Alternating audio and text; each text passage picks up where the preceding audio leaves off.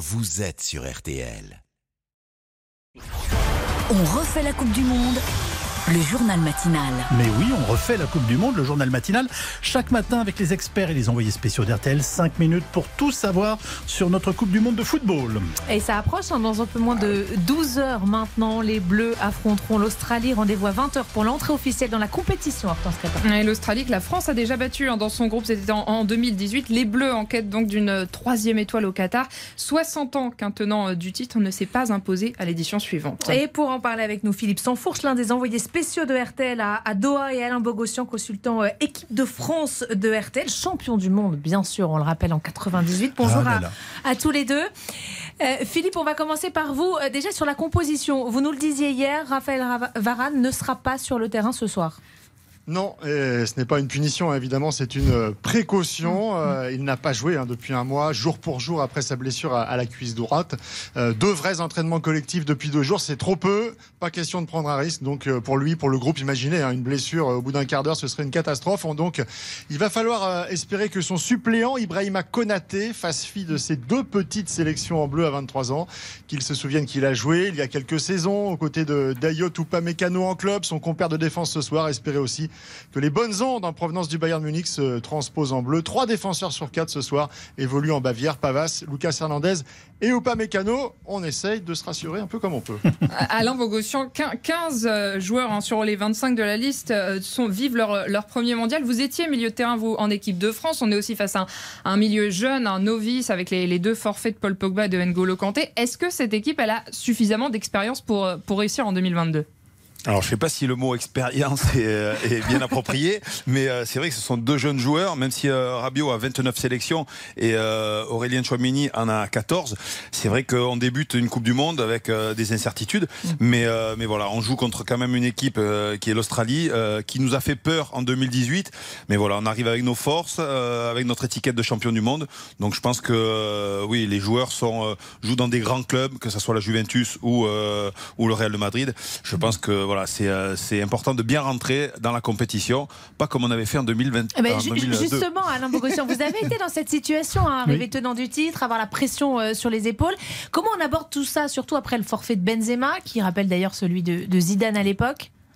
Oui, il y a beaucoup de similitudes en mmh. fait avec 2002. on, espère que ça va pas, on espère que ça va pas se terminer comme ça, mais je pense que les, erreurs du passé, justement, on va s'en servir pour pas les euh, pour pas les, refaire. Donc euh, non, il y avait euh, beaucoup trop d'euphorie en 2002. voilà, déjà avant de partir à la Coupe du Monde, on, voyait cette deuxième étoile sur le maillot, on avait anticipé. Et vous savez très bien que nous, les sportifs, on n'aime pas trop anticiper mmh. de nous mettre la deuxième étoile avant qu'on commence une compétition. Mmh. Et puis, bon, c'est vrai que ces blessures, celles surtout celle de Zinedine Zidane, avait, euh, vraiment euh, peiné l'équipe parce que c'était, euh, assez compliqué de, jouer sans lui. Mais bon, voilà, on, avait mal débuté face au Sénégal, on avait perdu et donc ça nous avait mis un petit peu des difficultés dans cette Coupe du Monde. Ça sera pas ça ce soir, je, l'espère. Je pense que l'équipe est, est, très motivée et va se servir des erreurs du passé pour ne pas reproduire ces erreurs. Philippe, il y a un homme forcément avec le, le forfait de Benzema qu'on va de ce fait scruter énormément pendant tout le mondial, c'est Kylian Mbappé. Oui, effectivement, Kylian Mbappé, euh, vous aurez remarqué, il s'est montré ultra discret. Hein, oui, euh, exactement. 10 jours, voilà, et le début du, rassemblement. Alors, il faut savoir que c'est volontaire. Ah. Il n'a accordé absolument aucune interview pour se protéger d'abord, et puis pour laisser un petit peu la lumière aux autres avant la compétition, euh, pour mieux rallumer tous les spots sur lui dès ce soir. Il est au Qatar, hein, devant l'émir, qui lui a donné un pouvoir démesuré au PSG. Il joue surtout devant toute sa famille, qui sera présente à, Doha dès ce soir au match. Mbappé, on le sait, il veut marquer l'histoire, il veut, il veut pousser un peu plus l'analyse les parallèles avec par exemple le roi Pelé à titre de comparaison. Euh, Mbappé avait marqué 4 buts en 2018. Pelé, la référence, était déjà à 7 à son âge, à 23 ans. Mais vous aurez remarqué, regardez le calendrier. Mbappé, il aura 24 ans le 20 décembre, deux jours après la finale. Il a donc le champ libre. Bon, Kylian Mbappé, on en parle justement avec Florian Gazon. Ah ouais? Et les pourquoi du foot. Bonjour Florian. Bonjour Amandine. Les pourquoi du foot chaque matin avec votre Huawei. Alors, vous nous expliquez pourquoi la célébration des buts d'Mbappé, qu'on espère d'ailleurs voir ce soir, ah donc, euh, ce serait bon signe, est née à cause d'un but qu'il avait lui-même encaissé. Oui, cette célébration avec hein, les bras croisés contre son torse et les deux pouces levés, eh bien effectivement, elle est née après un but qu'il a encaissé, mais pas sur le terrain. Comment ça Ben non, c'était sur PlayStation. En fait, il jouait à FIFA face à son petit frère, Ethan, quand celui-ci lui a planté un but, ah. manette à la main. Mbappé Junior s'est alors levé et face à Kylian, pour le chambrer, il a improvisé cette célébration. Donc Kylian Mbappé s'est inspiré de son petit frère. Exactement, et à la fin de la partie, Ethan a lancé à Kylian Tu pourrais faire ça en match. Hein alors il l'a pris au mot, et à la première occasion, c'était un but face à Dortmund en Ligue des Champions alors qu'il était encore à Monaco.